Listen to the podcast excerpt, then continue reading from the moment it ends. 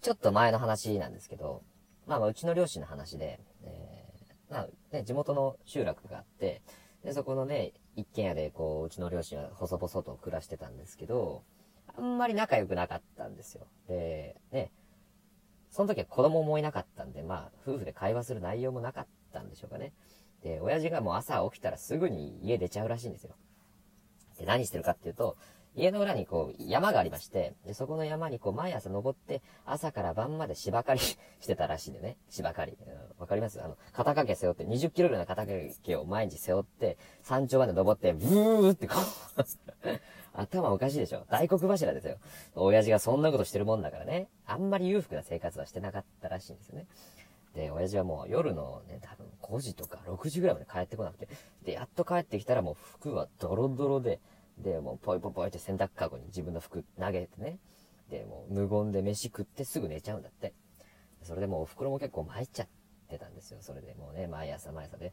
まあこれがお袋のもう日課だったんですけど、お袋も朝起きたら、その洗濯かごの服を持って洗濯しに行く。その時はね、あの、コインランドリーもなければもう自宅に洗濯機もなかった。だから毎日川まで歩ってこう、洗濯物をね、洗、川まで運んで洗濯してたらしいんですよ。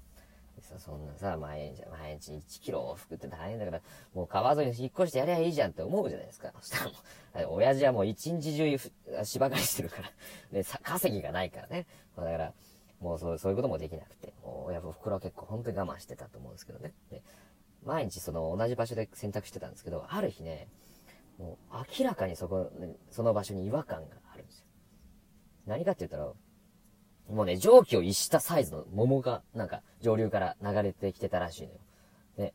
もうびっくりするじゃないですか。ね、お袋も。だけど、お袋も、まあ、憔悴しきった体にね、まあ、なんだけど、まあ、親父はね、桃が好きだったし、まあ、たまには、その夫婦の会話の種にもなるかと思って、偶然持ってたロープをね、大河にパッと張って、桃をこう、取ったのね。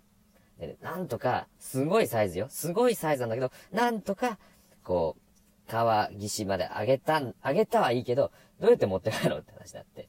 多分7、80キロぐらいあったから、そのサイズが。もう、絶対持って帰れないなってなってどうしようか、どうしようかなって思ったら、あの、ちょうどあの、その脇にコメリがあったの。川沿いにコメリが一軒だけ。そこ行ってバーって行ってんの、すいません、あの、ちょっと、あの、で、桃が取れちゃって、桃が取れちゃったみたいな話。店員さんと話してね。なんとかちょっと軽トラ、あと、軽トラとあの、ジャッキを借り、借りて貸してもらってもいいですか？ってで、ジャッキ借りて、で、あの、軽トラでなんとか家に持って帰った。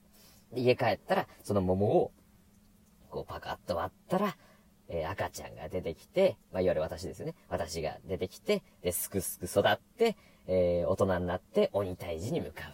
これが皆さん知ってるあの桃太郎だと思うんですけど、あの あの、いつもここ思うんですけどね、なんでこのすくすくのとこ、省いちゃうかなって。うん。ここが、ここ、なんならここが一番いいのに。ここが一番うまいのに。なんか漁師みたいなこと言い出して。ここが一番美味しいのに、ね。ここ一番でみんなにね、知ってほしいです。結構ここも苦労したんですよ、このスクスクの部分がね。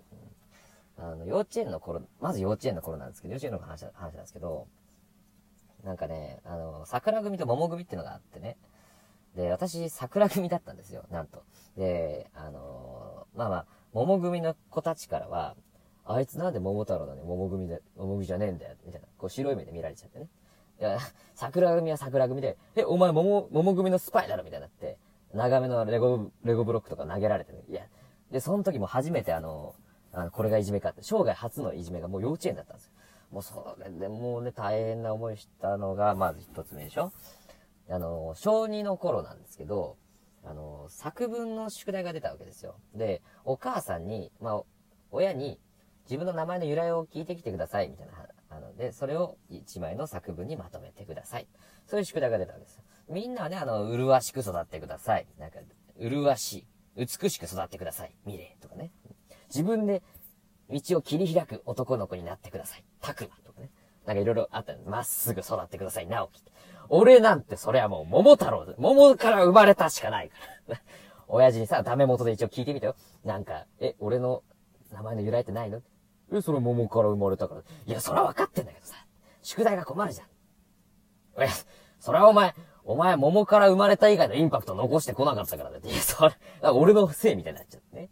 いやいや、そんなこと言われて、いや、どうしようかなって、宿題とりあえず埋めなきゃと思ってさ、もう桃の、あの、品種の話とか、桃がいつ日本に来たとか、なんか、その桃についての、なんかルーツみたいなことをずっとつらつらつらつら400字詰めに書いて、それでなんとかね、乗り切ったみたいな話ね、あったり。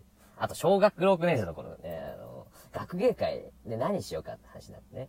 その時は、あの、学芸会、クラスのみんなで何しようかって、こう、劇を決める決めてよかったんですよ。で、みんなで話し合って決めましょうってなって。そしたら、あのー、クラスの人は一人が何の気なしにね、何の気なしに、もう桃太郎とかでいいんじゃね？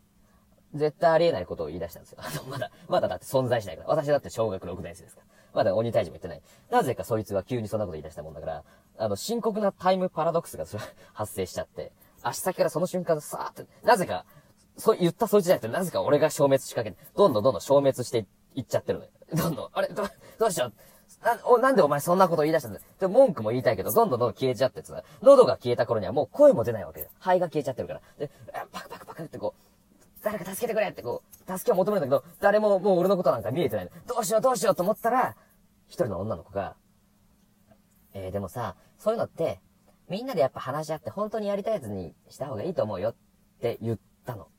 そしたら、ふっとこう、力が抜けて、で、あの、消滅も止まってね、あの、元に戻ったわけです。ああ、よかった。命の恩人だ、ここのままだったらもうね、あの、タイムパト、タイムパトロパトロールにこう、連れてかれてたわ。